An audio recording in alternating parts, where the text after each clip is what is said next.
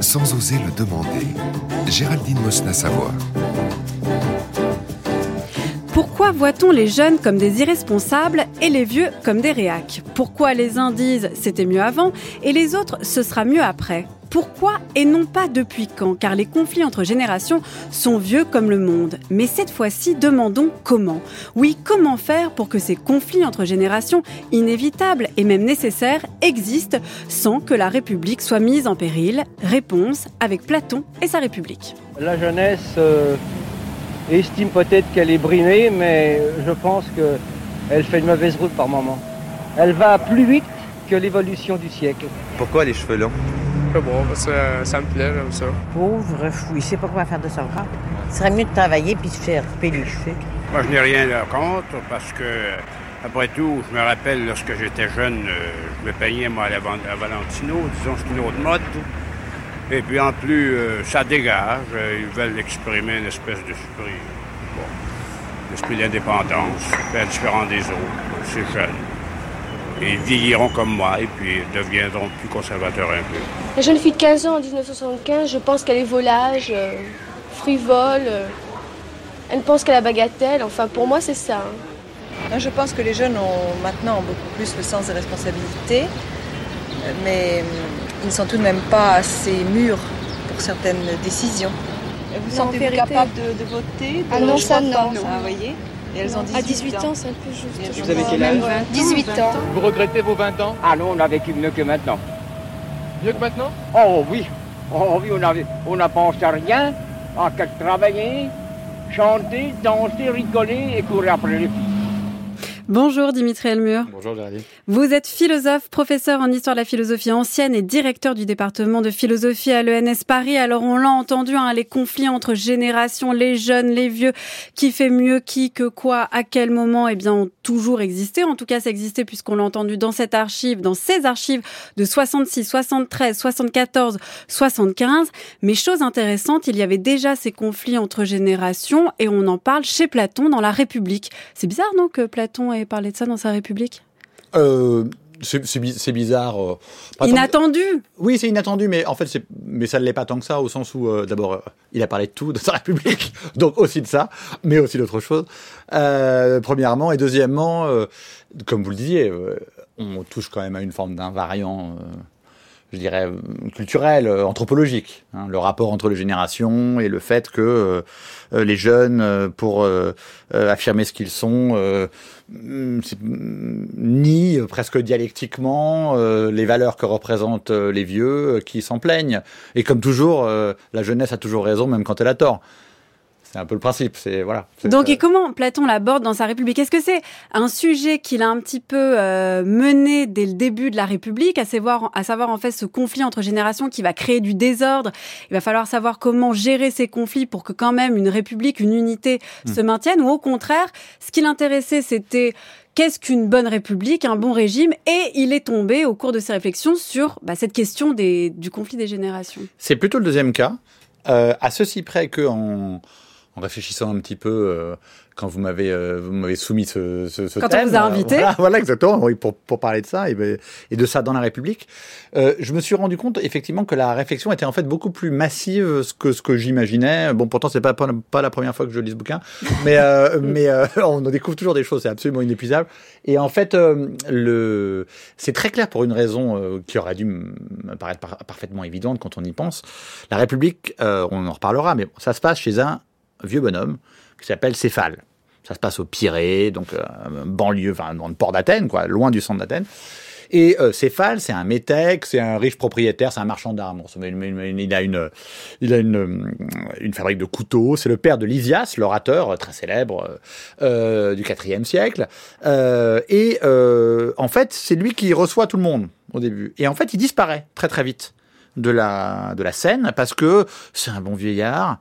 Euh, la philosophie, vraiment, ça lui parle pas du tout. Il est vieux, il a quand même à peu près que des idées convenues. Quand on lui demande ce que c'est que la justice, il pense, bon, bah, c'est payer ses dettes.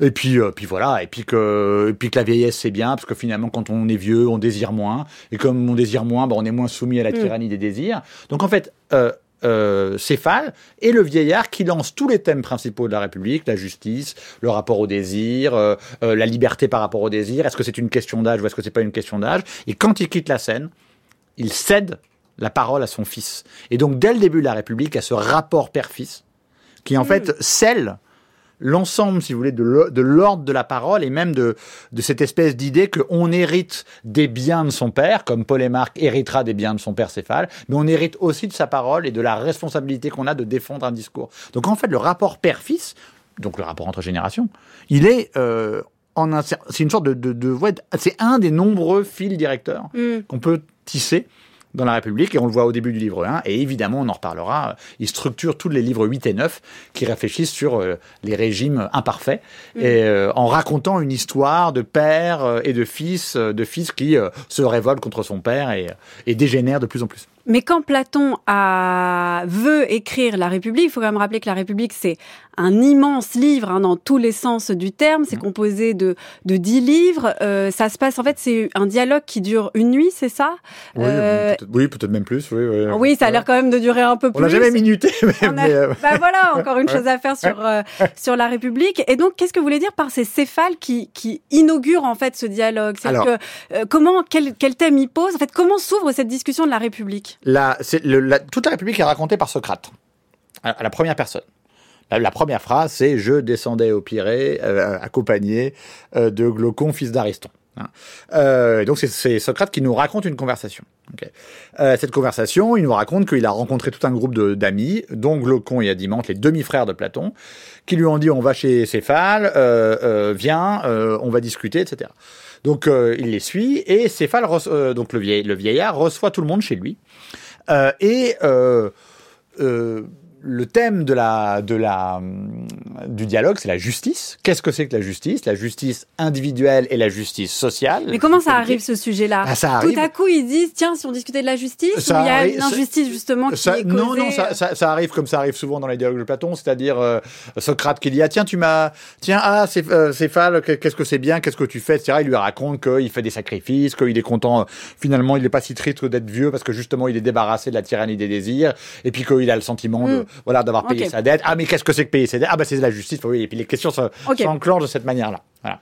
Et donc Céphale c'est celui qui reçoit tout le monde, c'est le, le vieillard qui reçoit tout le monde et qui ensuite cède la parole à son fils et toute la question va être qu'est-ce que la justice? Et là, il va se développer une argumentation absolument prodigieuse de, de richesse, de complexité et de sinuosité pour répondre à cette question. Alors pourquoi ça s'appelle la République? Si c'est sur la justice? Alors, ça s'appelle la, Ré- la République parce que d'abord, c'est le titre de Cicéron.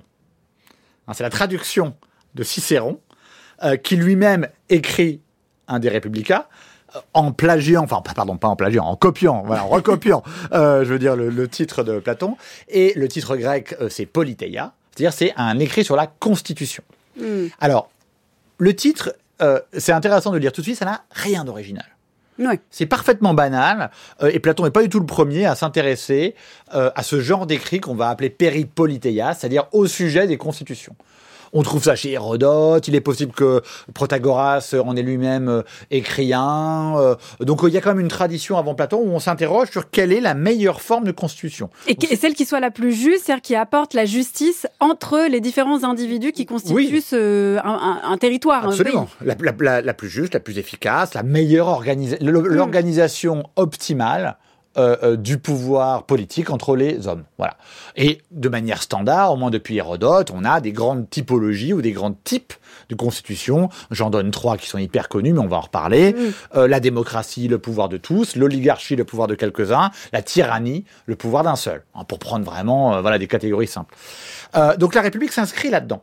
Elle s'inscrit évidemment dans ce débat-là, sauf que la manière qu'elle a de poser la question renouvelle et fait complètement exploser le genre, si vous voulez, ou le genre naissant, euh, parce que tout l'argument de Platon, et c'est un argument qu'il faut entendre dans sa radicalité, c'est de dire que pour comprendre ce que c'est que la justice, il faut comprendre ce que c'est que la justice dans l'âme. Et pour comprendre ce que c'est que la justice dans l'âme, il faut aussi comprendre comment euh, euh, ce qu'est la justice sociale, parce que, selon Platon, et c'est ça l'argument de la République, il y a une analogie, ou disons un isomorphisme, c'est-à-dire une structure analogue Mhm. entre ce qu'est la justice dans l'âme, pour une âme, et ce qu'est la justice dans une société. Donc c'est une thèse massive. C'est-à-dire, euh, c'est une thèse qui n'est pas du tout évidente.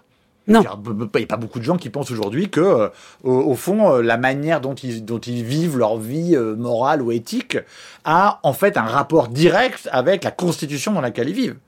Mais pour Platon, c'est absolument clair. C'est-à-dire qu'il y a un rapport entre le- le- la vie de l'individu, la vie morale de l'individu et le- la constitution à laquelle il appartient. Et donc c'est comme ça que la République va répondre à cette question qu'est-ce que la justice? Et Alors- quand... Allez-y, continue. alors, bah, si vous voulez, le, le- l'argument après est, est- est- est, comment dire, est très, est très très sinueux et très complexe, mais on peut le résumer de manière assez simple. Mhm.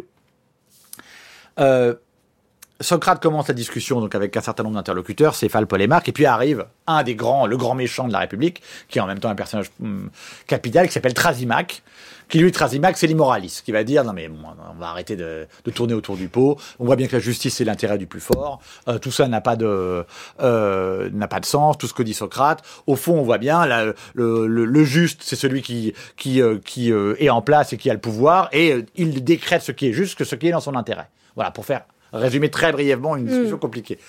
Euh, et au fond, toute la République va être une réponse à ça.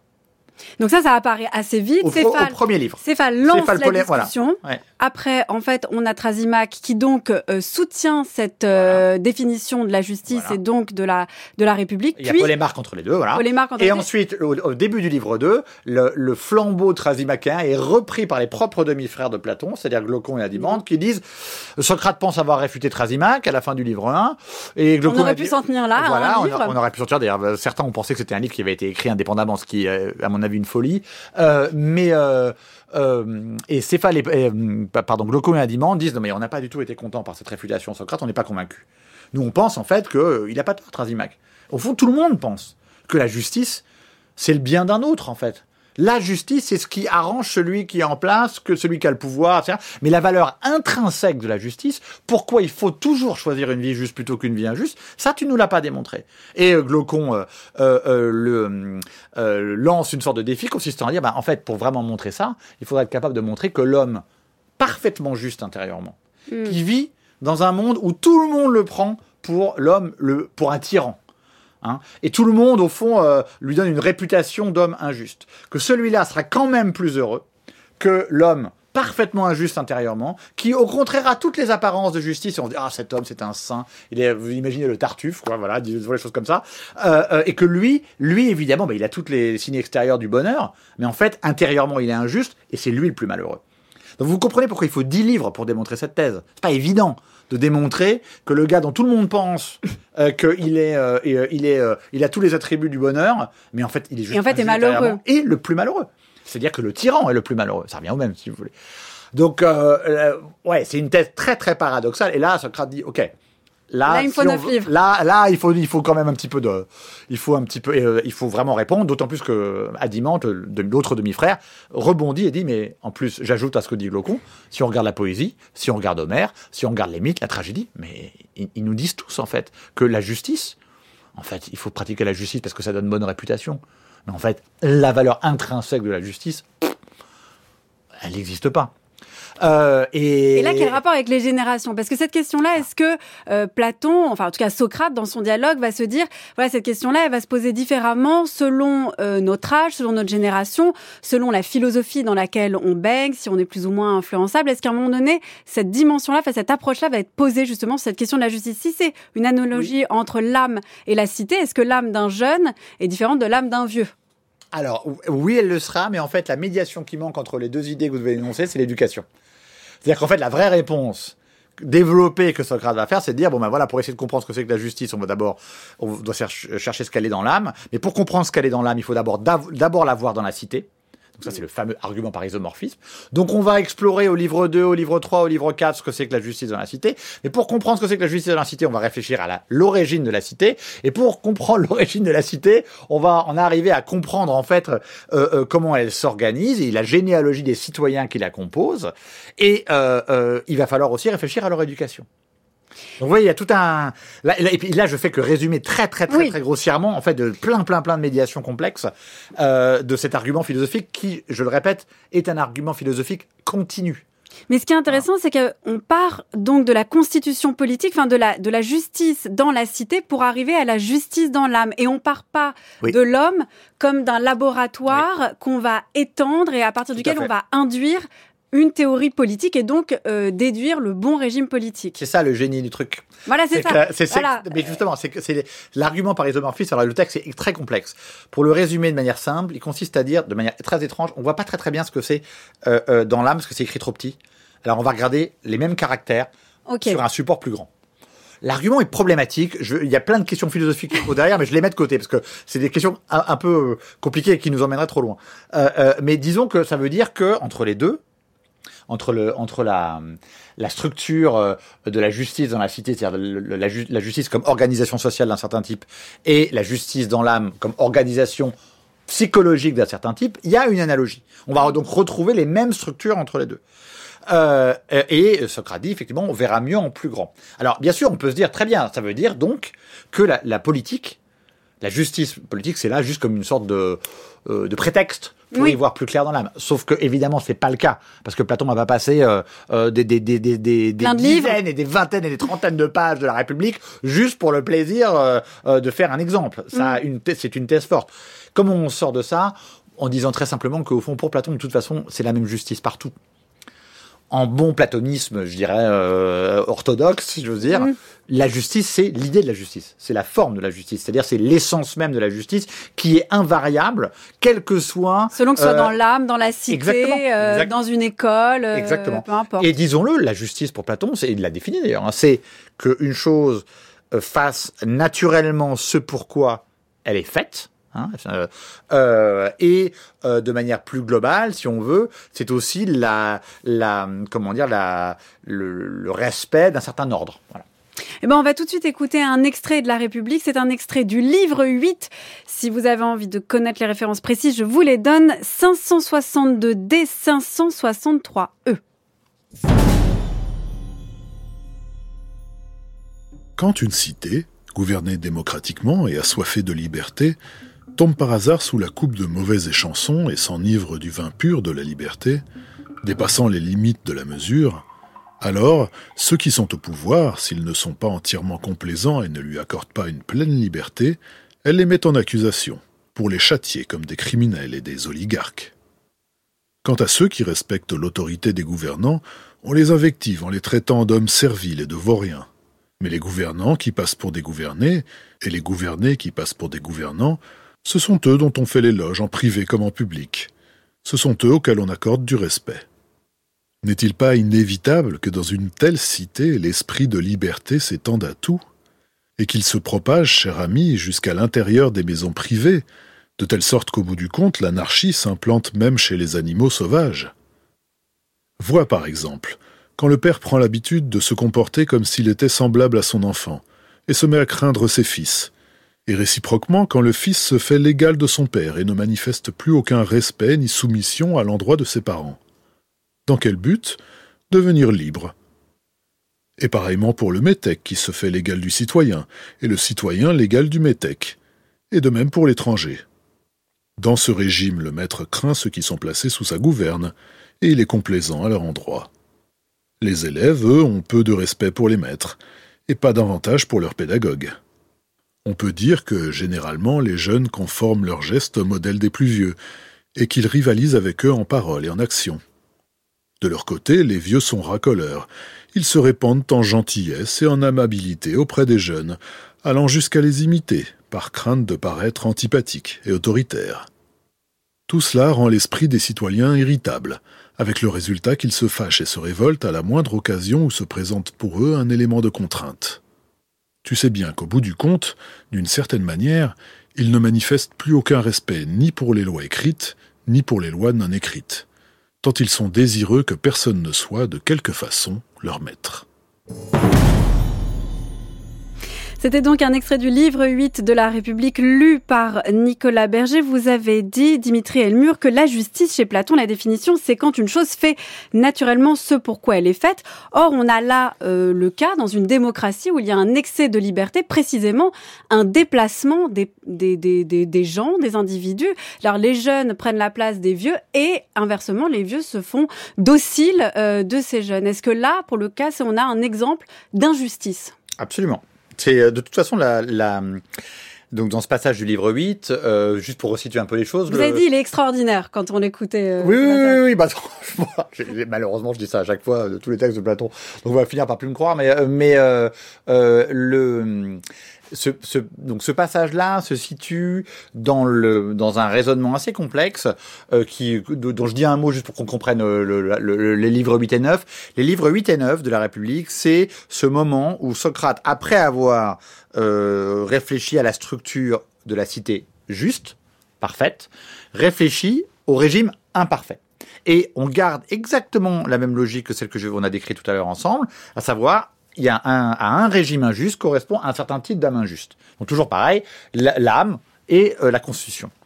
Et il explique comment, à partir de la, du régime parfait, au fond, ce régime-là, comme toute chose ne dure jamais euh, éternellement, toute chose, disons, composée se décompose, hein, c'est une sorte d'axiome, si vous voulez, euh, même le régime idéal, à un moment ou à un autre, se décomposera. Et il raconte euh, euh, comment, il, montre la différence entre le régime parfait et les régimes imparfaits en racontant l'histoire d'une dégénérescence Hmm. du régime imparfait jusqu'au régime le pire qui soit, à savoir la tyrannie. Et donc, dans l'ordre, ça fait euh, euh, régime euh, idéal, cité juste de la République, qu'on appelle Callipolis, la belle cité. Mais qu'il n'y a pas vraiment. C'est pas une aristocratie. ou- C'est une forme d'aristocratie du savoir. Quand même, Voilà, oui. c'est une forme d'aristocratie du savoir. Où les philosophes règnent. Les philosophes, hommes ou femmes. Mm. C'est important de le rappeler. Et, euh, et euh, cette, euh, cette, ce régime dégénère. Il dégénère dans un régime qu'on appelle la timocratie, qui est un régime qui ressemble à Sparte, grosso modo, où on cultive l'honneur. Puis la timocratie dégénère en oligarchie. Ça, régime bien connu. Gouvernement, gouvernement de quelques-uns qui accaparent la richesse. Donc gouvernement censitaire, si vous voulez, c'est-à-dire voilà, seuls ceux qui ont de l'argent peuvent participer au pouvoir et les autres sont euh, soumis. L'oligarchie dégénère en démocratie, gouvernement de tous par tous, et, euh, euh, ensuite la démocratie dégénère en tyrannie. Et c'est là où on en est. Dans le texte qu'on vient de lire, c'est le moment où la démocratie dégénère en tyrannie. C'est dire quand même la haute idée de, de Platon et donc euh, enfin et de Socrate pour la démocratie parce Ah que oui. là on la, la démocratie on arrive c'est c'est l'avant dernier stade avant la pire dégénérescence. Absolument. Bah, euh, alors Platon n'est pas un démocrate. Euh, ça c'est un voilà, c'est une chose qu'on peut dire assez- de manière assez claire.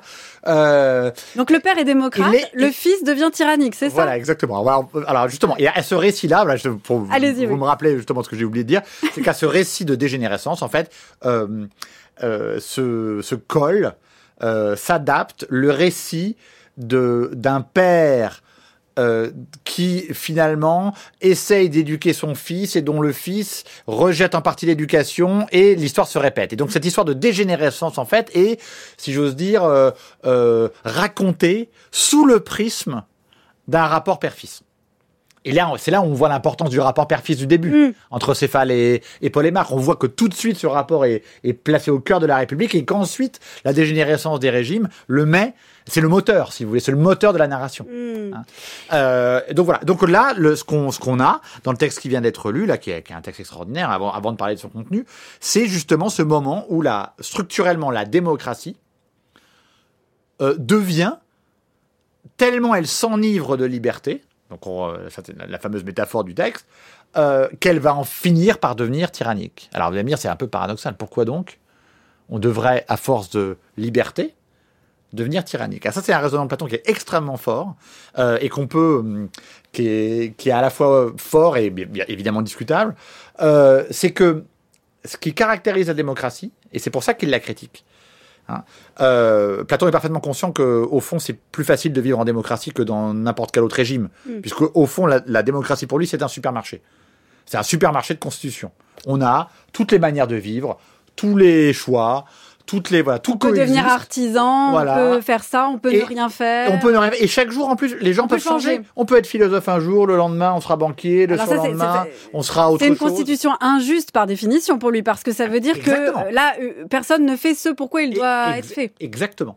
Exactement. C'est c'est c'est c'est une- c'est l'une des constitutions injustes et c'est celle où finalement euh, ben on on donne euh, on donne euh, crédit et on cède à ses désirs. Mm. Voilà. Là où c'est intéressant, c'est que son argument consiste à dire que si on fait ça pendant longtemps, on va finir par la liberté va finir par devenir une valeur. Et par conséquent, le désir de liberté va finir par l'emporter sur tous les autres désirs. Et si le désir de liberté l'emporte sur tous les autres désirs, alors dans ce cas-là, et là on va revenir à l'histoire père-fils, le rapport à l'autorité devient impossible. D'où la tyrannie.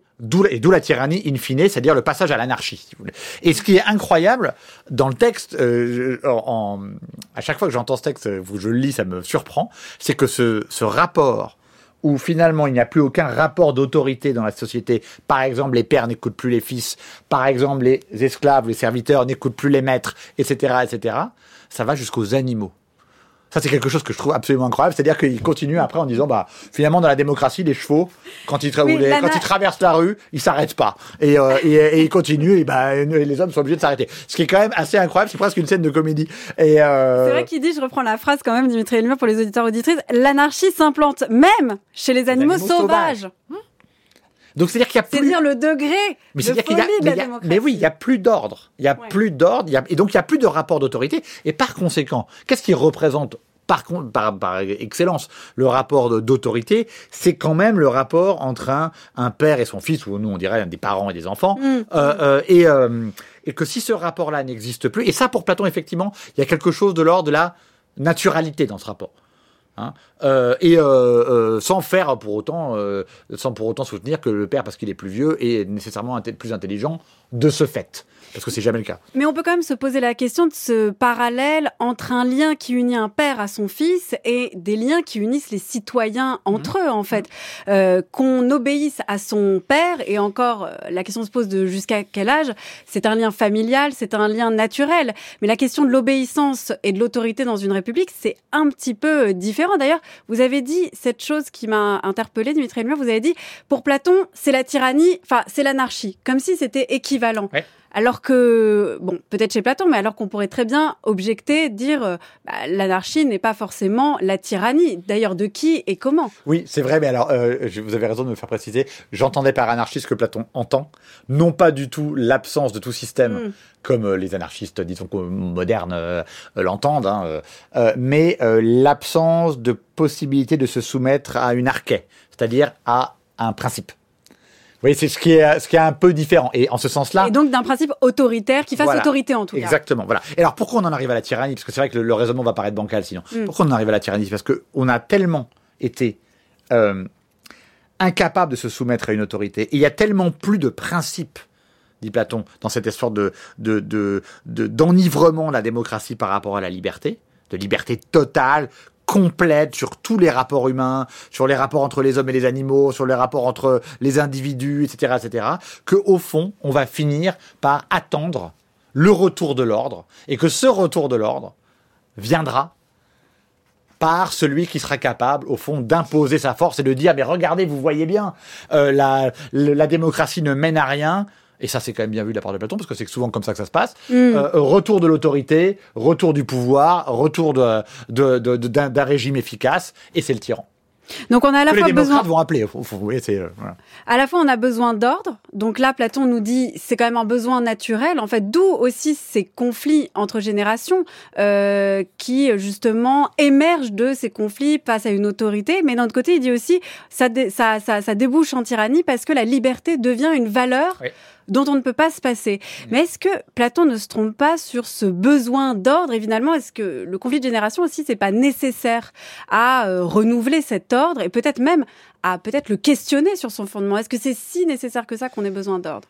Ben, alors, là, pour, pour le coup, le problème du conflit intergénérationnel, il l'aborde pas tel quel. Mais j'aurais en- envie de répondre à sa place, de vous répondre à sa place, Mm. de dire que justement, son inévitabilité de ce conflit, je pense qu'il le voit en ayant choisi ça comme, Comme exemple. ouais, comme, mais je dirais même comme trame narrative. Oui, comme C'est ça que je trouve intéressant, au fond. C'est-à-dire que ce qui, ce rapport-là est paradigmatique pour lui d'un certain état de la société. Hmm. Et mais, regardez, le, je reviens pardon à ce texte, qui Oui, est allez-y. à tout point extraordinaire. Quand, quand il dit, quand il dit bon dans le dans le dans le régime vraiment démocratique où la liberté devient euh, la valeur suprême, euh, les vieux essaient de faire comme les jeunes. Euh, oui, donc euh, c'est-à-dire que le rapport d'autorité est inversé, c'est-à-dire, euh, mais c'est quand même, euh, je trouve d'une modernité assez assez incroyable. Euh, c'est-à-dire le, le dans les débats qu'on peut même avoir encore en démocratie aujourd'hui. Est-ce que oui ou non on doit avoir de l'autorité? Et quelle autorité on doit exercer envers les jeunes générations? C'est hyper, moi ça m'a beaucoup intéressé. Il y a eu pas mal de débats récemment euh, sur le, notamment le, le rapport à la punition euh, Oui. chez les enfants. C'est vachement intéressant comme problème. Moi j'ai aucune compétence là-dedans, donc je veux absolument rien, pas m'exprimer Oui, là-dessus. est-ce qu'il faut que euh, ça- mettre l'enfant dans sa chambre, le time-out voilà, euh, voilà. ces questions-là Ouais. sur lesquelles je suis parfaitement incompétent. Euh, euh, mais je trouve le, la, la- les arguments qui sont produits pro être contra, euh, c'est-à-dire dans, un sens ou dans l'autre, euh, sont extrêmement aussi intéressants de, de ce qu'on imagine que doit être aussi l'autorité. Hein Euh, et c'est intéressant, Platon lui il a choisi son camp, il est clair que l'autorité, euh, euh, le, le- le- il y a une forme de, de- de- d'autorité évidente, naturelle du père sur le fils.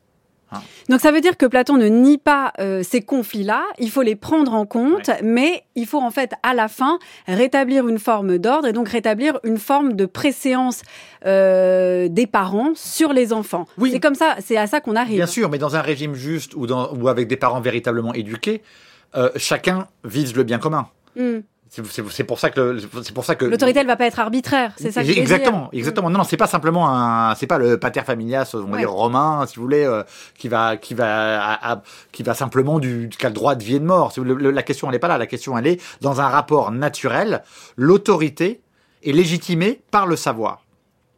Donc au fond, on en vient. Si on veut vraiment comprendre le rapport intergénérationnel chez Platon, la question n'est pas tant de savoir Qui est jeune, si qui le est voilà, si le vieux, parce qu'il est vieux, a- comment dire, euh, a pouvoir sur le plus jeune. La question est que le vieux, dans certaines conditions, a plus de chances d'avoir le savoir nécessaire.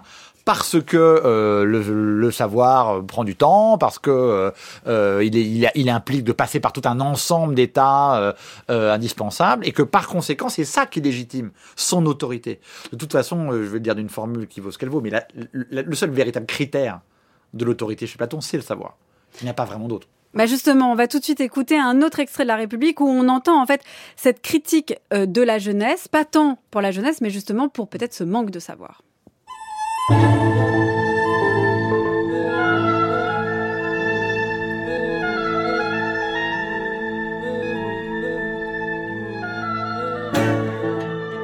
Les très jeunes gens, lorsqu'ils goûtent pour la première fois aux dialogues argumentés, en font mauvais usage, comme s'il s'agissait de jeux d'enfants. Ils y recourent sans cesse, dans le seul but de contredire, et en imitant ceux qui les réfutent, ils en réfutent eux-mêmes d'autres, se réjouissant comme de jeunes chiens à tirer et à mettre en pièces par la parole ceux qui se trouvent dans leur entourage.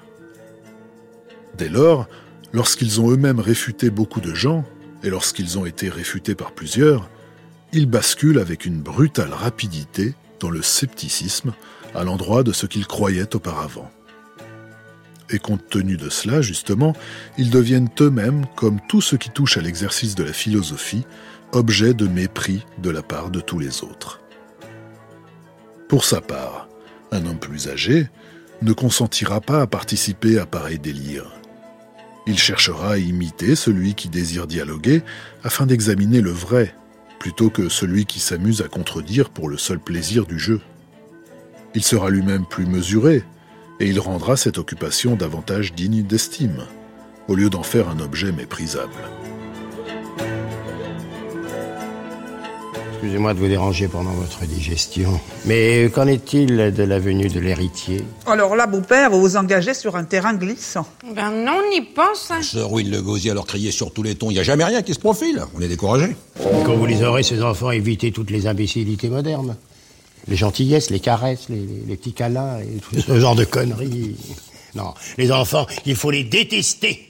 C'est comme ça qu'ils deviennent hargneux. Oh, bah quand même, un petit bisou de temps en temps. hein. Eh ben, c'est pas avec des petits bisous que vous en ferez des chefs d'État. Désolé, moi j'ai été élevé par un fermier, il m'adorait, j'ai pas eu le problème. hein. Ah ben c'est justement parce que vous avez été cocolé par une lopette de jardinier que vous gouvernez comme une femme. Tenez, c'est le mot que je cherchais. Il gouverne comme une femme. Qu'est-ce que vous voulez? Quand elle se prendra une dague dans le dos par un traître, elle se dira peut-être qu'elle aurait dû être plus ferme. Et regardez mon fils, Léo Dagan. Toute ma vie, je l'ai traité de trou du cul. Eh bien, regardez le résultat.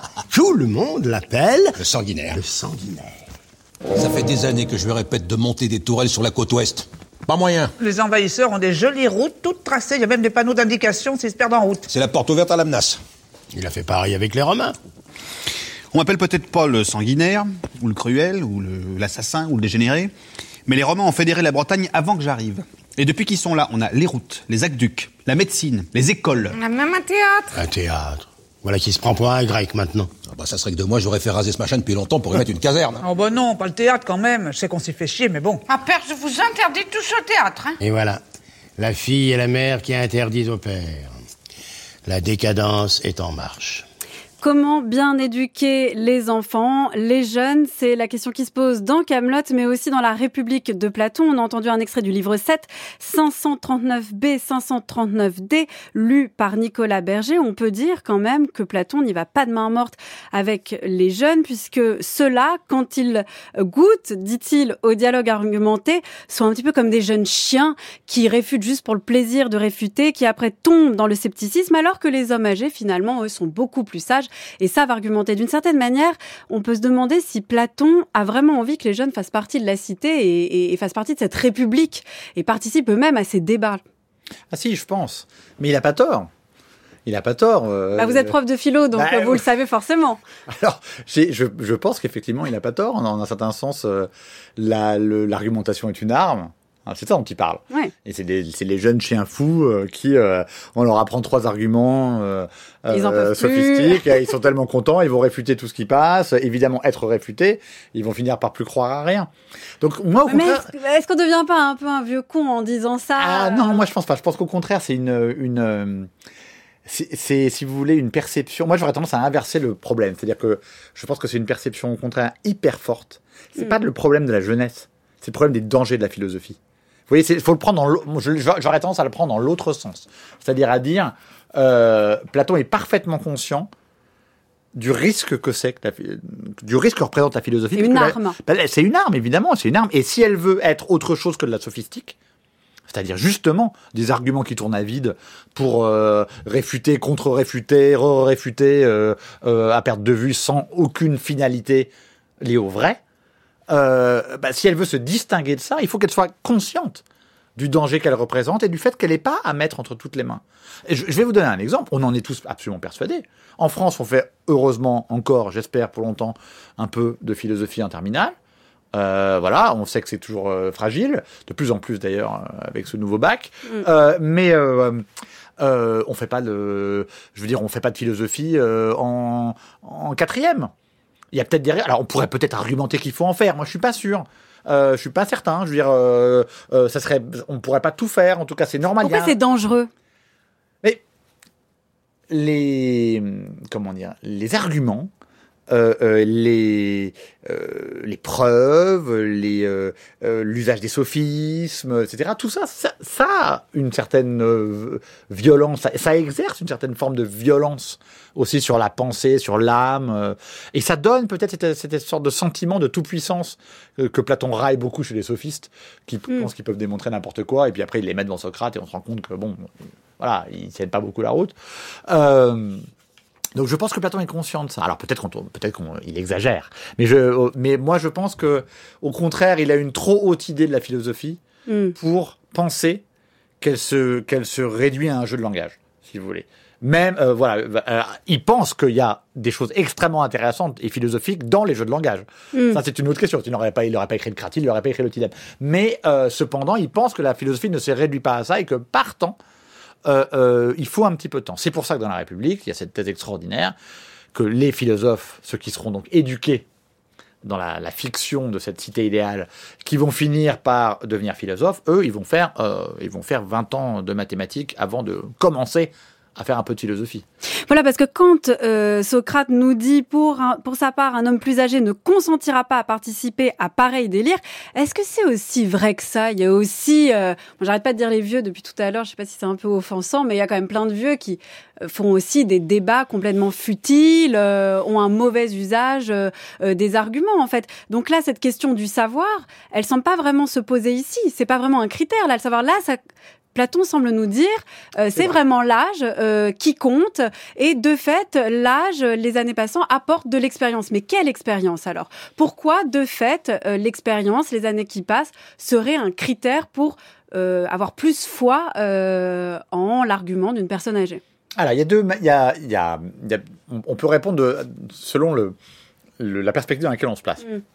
Si on se place dans la perspective donc propre à Platon de cette cité idéale, les euh, personnes plus âgées auront euh, fait plus de mathématiques, euh, appris plus de choses, etc. Elles seront donc plus savantes, disons les choses comme ça. voilà. Et surtout, elles auront compris, c'est plutôt sur- surtout ça qui compte, elles auront compris ce que c'est que l'exigence du savoir. C'est-à-dire au fond qu'avant de penser qu'on sait quelque chose, euh, il y a toute cette euh, euh, comment dire toute cette exigence, toutes ces, ex- ces contraintes qu'il faut être capable de remplir avant de penser qu'on a quelque chose de plus qu'une opinion. C'est quand même ça important. Mm.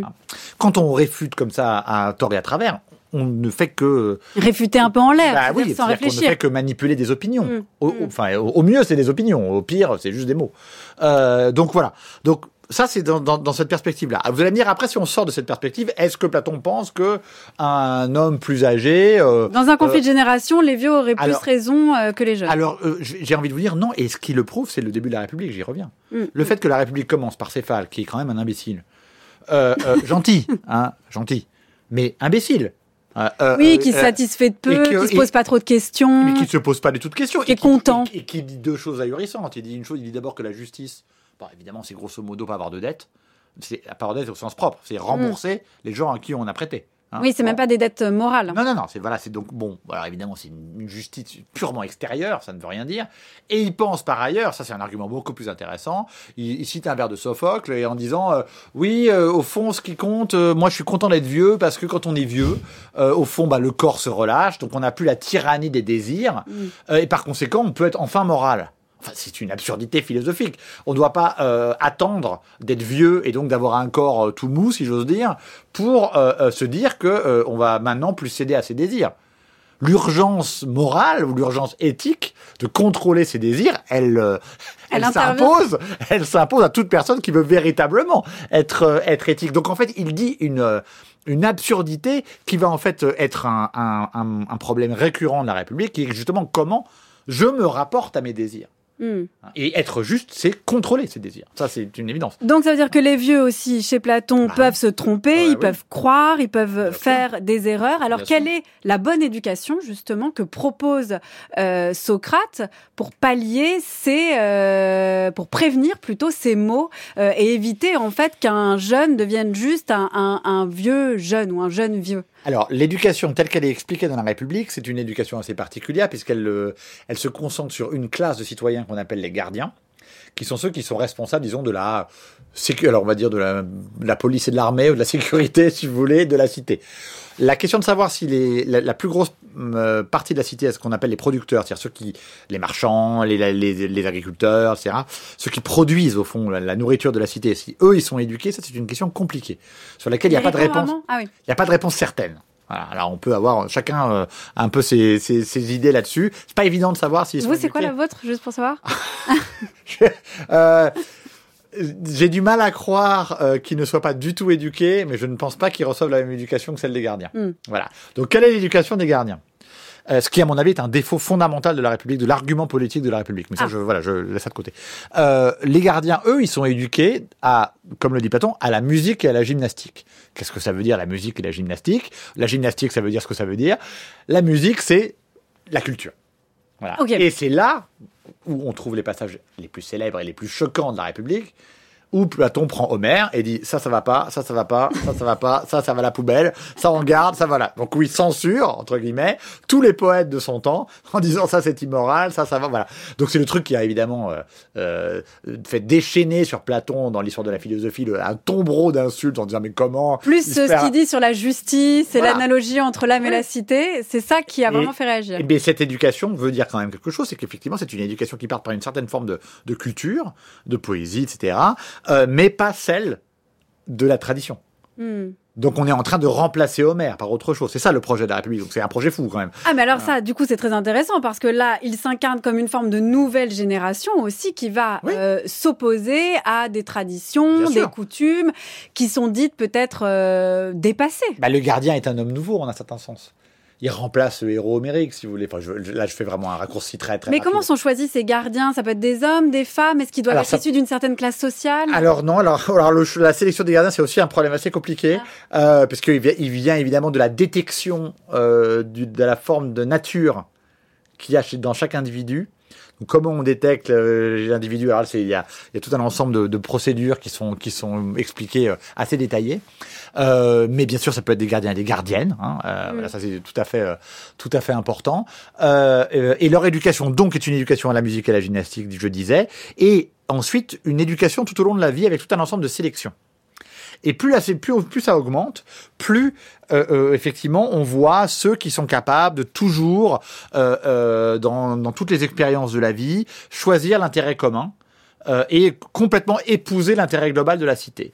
Et parmi eux, certains au naturel exceptionnel seront amenés à un second cycle d'éducation, qui est la fameuse éducation qui est décrite au livre 7 de la République, qui est l'éducation aux sciences mathématiques, qui mènera in fine à la dialectique, c'est-à-dire à la philosophie.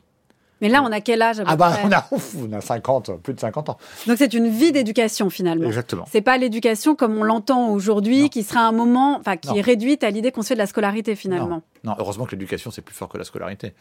Et plus Oui. profond. Voilà, mais bien sûr. ouais. Mais c'est souvent les deux. Euh, oui, Actuellement, les deux bien sûr. sont complètement euh, Bien sûr, ce qui, est un, identifiés. ce qui est un problème, l'éducation ne devrait, ne devrait jamais s'arrêter. Pour personne. Donc ça veut dire que certaines personnes sont choisies en fonction de critères assez obscurs euh, pour Après, devenir précis mais compliqué. précis mais compliqués en fait plutôt euh, pour devenir les gardiens de la cité et eux en fait détiendront véritablement le savoir. Ouais. En tout cas, ils Car auront. les autres. Alors. Donc, euh, voilà, parce que quand on parle de, puisque je reviens sur ce sujet du conflit des générations, de qui en fait peut débattre et comment, finalement, ça enlève aussi la possibilité presque de débattre non seulement parfois, enfin, non seulement aux jeunes avant qu'ils soient éduqués, mais en fait presque aux vieux quand c'est des vieux comme Céphale, et puis en fait à la, presque à la totalité des citoyens. Bah, C'est-à-dire que, alors tout dépend ce qu'on entend par débat. Disons que la, so- la, la, la cité idéale Oui. de Platon, c'est pas une cité du débat, clairement. Hein. Euh, C'est pas l'agora où on est Non. dehors et on fête, Non. on discute non, non. et. non, non, c'est une cité où, euh, où, si vous voulez, toute, toute l'idée est de faire en sorte que ceux qui doivent gouverner sont ceux qui le désireront le moins. C'est l'exact inverse de nos systèmes politiques, Hmm. depuis toujours. Où c'est ceux qui veulent gouverner qui y arrivent. Hmm. Pour Platon, ça, c'est le, le principe même des- du, du mal politique. Donc la République est une fiction qui cherche à montrer comment et pourquoi la personne qui est la plus faite pour gouverner les autres est celle qui le désire le moins. Donc cette personne doit savoir qu'il y a des choses tellement plus importantes que la politique dans la vie. Et qu'est-ce qu'il y a de plus important Comme les mathématiques, la métaphysique. La philosophie, etc. Voilà. Et c'est pour ça qu'on contraindra, in fine, le gardien philosophe à gouverner. En Et- fait, après tout ce parcours-là, il aura absolument pas envie de gouverner. Évidemment, puisqu'il Bah, donc ça veut dire que personne gouverne alors à la Bah, fin. il faudra, il y a- ça c'est un autre argument très célèbre, extrêmement compliqué, qui est le fameux, la- le fameux retour du philosophe roi dans la caverne, c'est-à-dire comment on va contraindre le philosophe roi à revenir. Mais c'est une conséquence nécessaire du point de vue de Platon. Mm. Parce que le point de vue de Platon consiste à dire, on n'a pas compris ce que c'est que la politique tant qu'on lui a pas donné sa véritable place. Sa véritable place, c'est d'être subordonné à la philosophie, c'est-à-dire au savoir. Si on, a, si on, on pense, on, on voit un rapport inverse, dans ce cas-là, on comprend plus rien. Donc, si on part de ça, nécessairement, le philosophe roi devra à un moment ou à un autre être, ou la philosophe reine devra à un moment être contraint. Il n'y a pas de distinction de sexe. Non, non, non, on peut être un philosophe roi, une philosophe reine. C'est qui, qui, euh, je le dis en passant, une extraordinaire euh, audace. Euh, et, euh, Et euh, pour l'époque. Euh, et donc le, euh, la conséquence nécessaire de ça, c'est qu'évidemment, bah, il faudra trouver une manière Mm. de, de faire comprendre au philosophe roi qu'il a une forme de dette envers la société, qu'il a formée et que donc il y reviendra et il régnera pendant quelques temps. Puis après, on lui dira très bien, vous pouvez aller non pas au Conseil constitutionnel, mais sur les les, les, euh, les champs élyséens où on, on honorera les philosophes. Voilà. Mais Et avant qu'on passe à un troisième moment euh, de la République, euh, j'aimerais quand même savoir comment, en fait, qu'est-ce qui se passe euh, en attendant en fait que ce philosophe roi redescende dans la caverne. C'est-à-dire qu'avant il y a eu d'autres philosophes rois, mais le reste de la société, ce qu'on appellerait aujourd'hui la société civile, ce qui est peut-être un anachronisme Ouais. pour l'époque de voilà de, de, de Platon. En fait, eux, qu'est-ce qui se passe entre ces générations qui s'affrontent euh, Certains qui vont être éduqués, d'autres moins. En fait, vous avez dit il n'y a pas de débat, c'est pas une cité idéale où tout le monde en fait euh, discute. mais ils s'affrontent pas. Mais Ils s'affrontent pas. Il y a- pas de eux- conflit. Voilà, il n'y a pas de conflit. A- Voilà, l'idée quand même de Platon, c'est que une cité idéale est une cité où il n'y a pas de conflit. Bien sûr. C'est alors. Je, je, je- je- c'est ça tendanciellement. C'est-à-dire que, donc, c'est- bien sûr, c'est l'inverse de ce que nous on peut considérer comme la politique. C'est-à-dire la politique, c'est justement le conflit non armé. Voilà. C'est le conflit où on n'est pas d'accord, mais euh, heureusement on se tape pas dessus. euh. Il faut que les désaccords puissent s'exprimer. Voilà. Pour Platon, ça marche pas comme ça. Alors Euh, qu'est-ce qu'on fait? Rien, on dit rien en fait. la- ben, c'est-à-dire que c'est ça, c'est ça, si vous voulez, à la fois la force et la faiblesse de sa, Mm, de mm. sa théorie politique. Euh, c'est-à-dire que euh, la politique, c'est la résolution du conflit. C'est pas le maintien du conflit et le fait que le conflit ne dégénère pas. C'est-à-dire qu'au fond, euh, pour lui, la politique, c'est l'harmonie. Donc il y a effectivement une quête, si vous voulez, de l'unité, parce que, il faut aussi le, rap- le- ne jamais l'oublier, Platon a vécu dans une époque où le mal absolu, c'est-à-dire la guerre civile, a fait rage. Nous, on oublie ce que c'est que Mm. ça. On sait plus ce que c'est qu'une guerre civile. Enfin, en France, malheureusement, il y a des pays qui le savent. Euh, euh, mais une guerre civile, c'est, si vous voulez, c'est la déstructuration de, de la structure politique par essence. C'est-à-dire où c'est le même qui se retourne contre le même, si vous voulez. Donc il y a quelque chose de, de, de complètement incompréhensible. Et au fond, toute la théorie politique de Platon vient tenter de résoudre, de rendre impossible cette naissance-là. Alors ça a un prix. Ce prix, c'est qu'effectivement, euh, disons, les modèles euh, démocratiques, euh, de débat, etc., n'ont pas leur place. Alors, ceci étant dit, ceci étant dit quand même, cette structure de la société, avec des producteurs, des gardiens et quelques philosophes rois, évidemment, elle, elle passe, elle, elle, elle repose sur le fait que chaque citoyen acceptera la place dans, la- dans laquelle il se trouve. Et pourquoi Mm. Parce qu'il saura que c'est une place qui correspond à sa nature et que celui qui gouverne doit gouverner et que lui doit être gouverné. Alors vous allez me dire, ah, mais comment on fait accepter ça Alors là, il y a tout. Puis comment on le sait Ce pourquoi on est fait? Alors, alors ça, ça c'est une autre question. Et effectivement, les, les- ceux qui dirigent la cité, au fond, leur grande euh, tâche, c'est l'éducation. Et c'est la détection des différents naturels dans la cité. Eh Ben justement, on va en reparler euh, de ces gardiens. Nous avions affirmé que les gardiens ne devaient posséder ni maison privée, ni terre, ni biens, mais qu'ils devaient recevoir leur subsistance des autres, comme salaire de leur garde, et la dépenser tous en commun, s'ils voulaient être réellement des gardiens. Eh bien, est-ce que ces propositions ne contribuent pas à faire d'eux de véritables gardiens, en évitant qu'ils ne déchirent la cité de part en part, en leur disant non pas la même chose, mais les uns une chose et les autres autre chose? L'un tirerait vers sa maison à lui tout ce qui lui serait possible d'acquérir à l'écart des autres, l'autre vers une autre maison, la sienne propre. Et s'ils avaient une femme et des enfants différents, ils feraient de leur plaisir et de leur peine des affaires privées, puisqu'ils seraient des individus privés. À l'opposé, s'ils partageaient la même conviction concernant leur foyer, ne tendraient-ils pas tous vers la même chose Et n'éprouveraient-ils pas autant que possible de la même manière la peine et le plaisir? Les procès et les plaintes des uns contre les autres ne disparaîtront-ils pas, pour ainsi dire, d'eux-mêmes, du fait qu'on ne possédera rien de privé, exception faite de son corps, tout le reste étant commun? D'où justement il résultera, n'est-ce pas, qu'ils seront eux exempts de discorde, de toutes ces discordes dans lesquelles les hommes trouvent motif à dissension, du fait de la possession de richesses, d'enfants et de parents? Ils en seront nécessairement délivrés. Et de plus, on ne trouverait légitimement chez eux aucun procès pour cause de violence ou de voie de fait. Voilà comment on évite les conflits chez Platon par un communisme, puisqu'il y a ici un communisme des biens.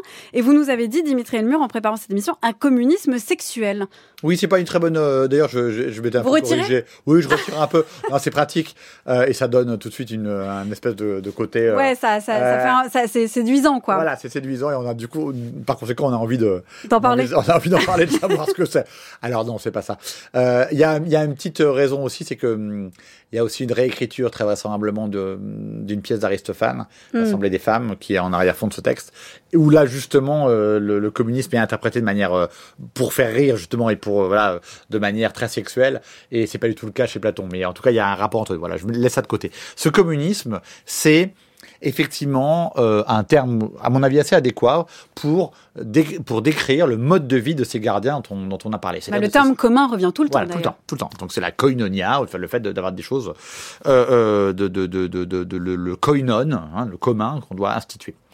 Euh, L'idée de Platon, et on peut la critiquer, c'est de dire que si on fait l'unité, et si on arrive euh, avec les gardiens, qui sont donc une petite frange de la population, un, un petit groupe particulier, à faire une unité extra forte, hyper forte de cette euh, euh, groupe-là, alors l'ensemble de la société sera unifié. Alors ça, c'est une vraie question. Moi, je suis pas du tout sûr que l'argument, il, donnait assez d'arguments philosophiques convaincants pour le prouver, ça. Euh, et je pense d'ailleurs que dans les lois, sa dernière œuvre, il va revenir cette question et à mon avis, il va la, il va la nuancer. Euh, mais toujours est-il que la thèse est là. Et donc, quelle est cette, euh, cette euh, hyper communauté euh, euh, qui caractérise les gardiens? En fait, elle se caractérise par trois choses. Enfin, il y a trois. Enfin, il y a, y a- y a deux éléments, pardon. Le communisme des biens. Ils n'ont absolument rien en privé, comme le dit le texte, sauf leur propre corps.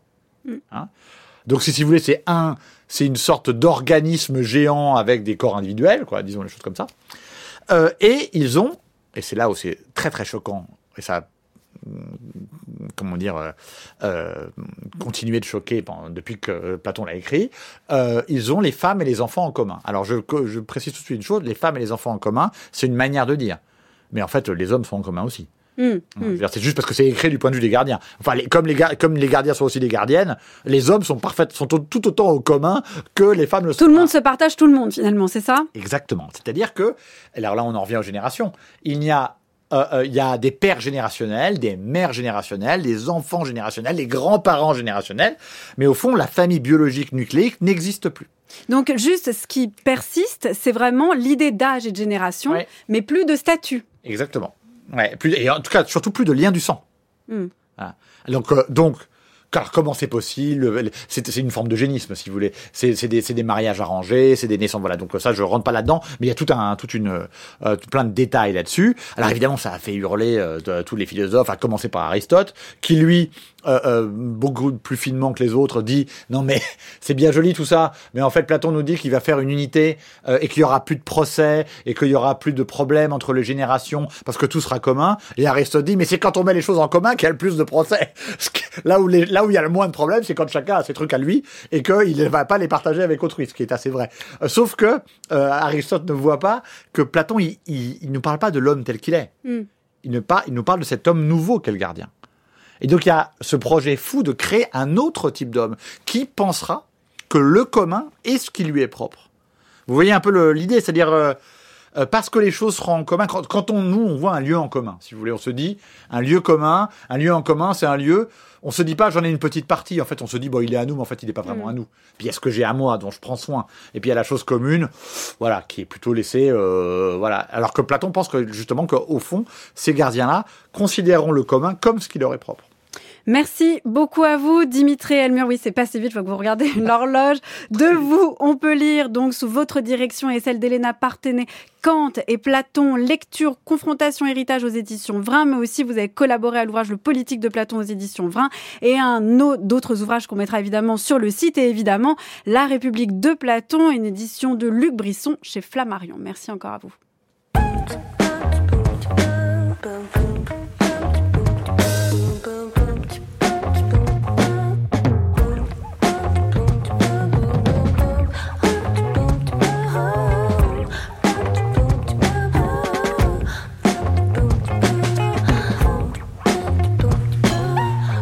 que toi aussi t'as eu 20 ans. Et toi aussi t'étais content. Et puis plus trop avec le temps. Qu'est-ce que je vais faire de toutes ces dents? Et tu es gris